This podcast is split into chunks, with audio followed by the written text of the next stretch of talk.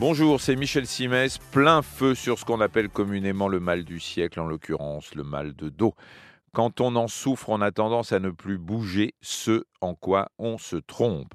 Alors on parle de mal du siècle parce que c'est le deuxième motif de consultation chez le généraliste. Il faut dire que derrière cette expression générique de mal de dos, on trouve beaucoup de choses qui affectent certes le dos, mais aussi les lombaires ou la nuque.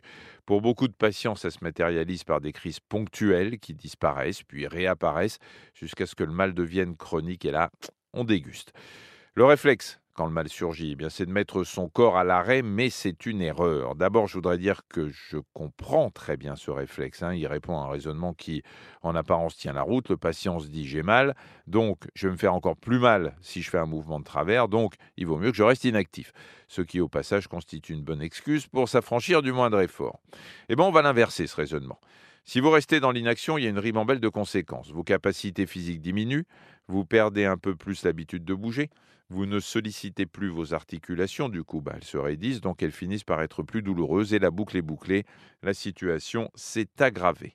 Songez qu'un senior qui reste au repos forcé pendant 10 jours peut perdre jusqu'à 1,5 kg de muscle. Alors maintenant, imaginez que vous reprenez l'activité physique le plus vite possible. Qui dit exercice physique dit sécrétion d'endorphine et de sérotonine. Ça tombe bien, ce sont des hormones antidouleurs. Elles ont un effet anti-inflammatoire.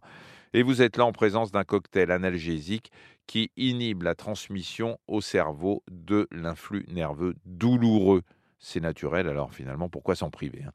Il faut aussi dépasser la prévention, et là on voit bien le raisonnement. On a tendance à anticiper une éventuelle douleur on est conduit à éviter certains mouvements, donc à contracter plus ou moins consciemment certains muscles pour protéger son dos. On en arrive même parfois à transmettre à son cerveau un message douloureux avant même d'avoir fait le moindre geste, et bien sûr, il faut dépasser ça.